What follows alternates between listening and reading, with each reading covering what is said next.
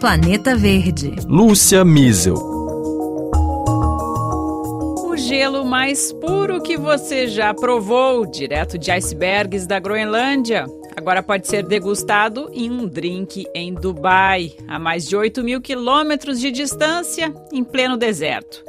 Uma empresa do país do Ártico exporta o produto em uma iniciativa que provocou a revolta de defensores do planeta.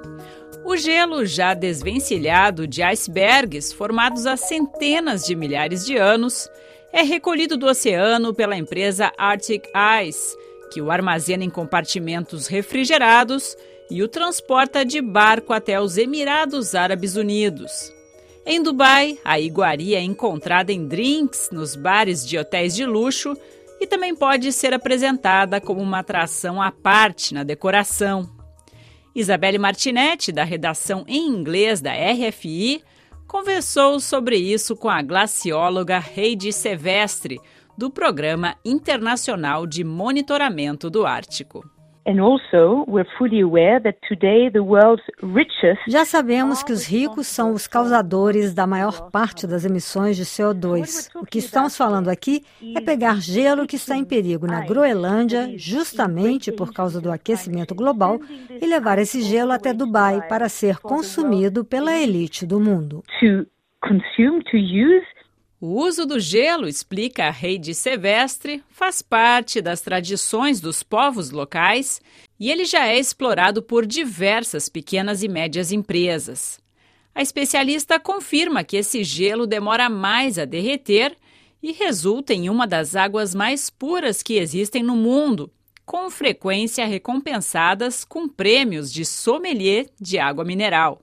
In Greenland, na Groenlândia, usar o gelo das calotas glaciais, dos icebergs, é uma coisa bem tradicional. É cultural, na verdade. É uma fonte de água pura. Mas é claro que enviar esse gelo longe, para Dubai, nos Emirados, só pode ser prejudicial ao meio ambiente, mesmo que a empresa diga se esforçar para baixar ao máximo a pegada de carbono dessa operação. Tenho a impressão que eles estão subestimando o impacto negativo da atividade deles para o meio ambiente.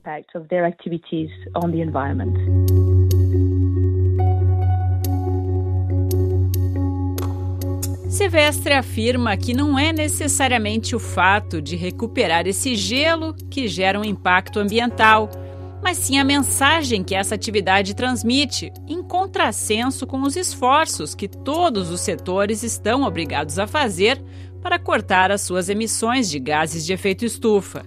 No caso da Arctic Ice, essas emissões vêm do transporte, mas também da criação de uma necessidade de consumo absolutamente dispensável na visão da glacióloga.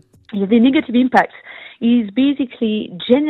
o impacto negativo é porque gera emissões simplesmente desnecessárias.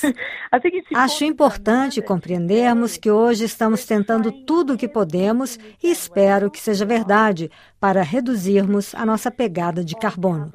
Nesse sentido, acredito que devemos seguir pelo caminho do que é suficiente. Não precisamos de mais cubos de gelo da Groenlândia em Dubai ice cubes from Greenland in Dubai. Nas redes sociais, a iniciativa da Arctic Ice gerou revolta, com internautas denunciando a pior ideia do século e afirmando que o projeto dá nojo.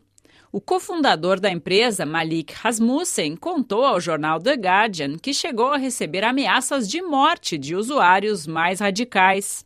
A empresa alega que para o transporte utiliza navios que voltariam vazios para Dubai e também investe em estocagem de carbono para compensar o impacto das exportações.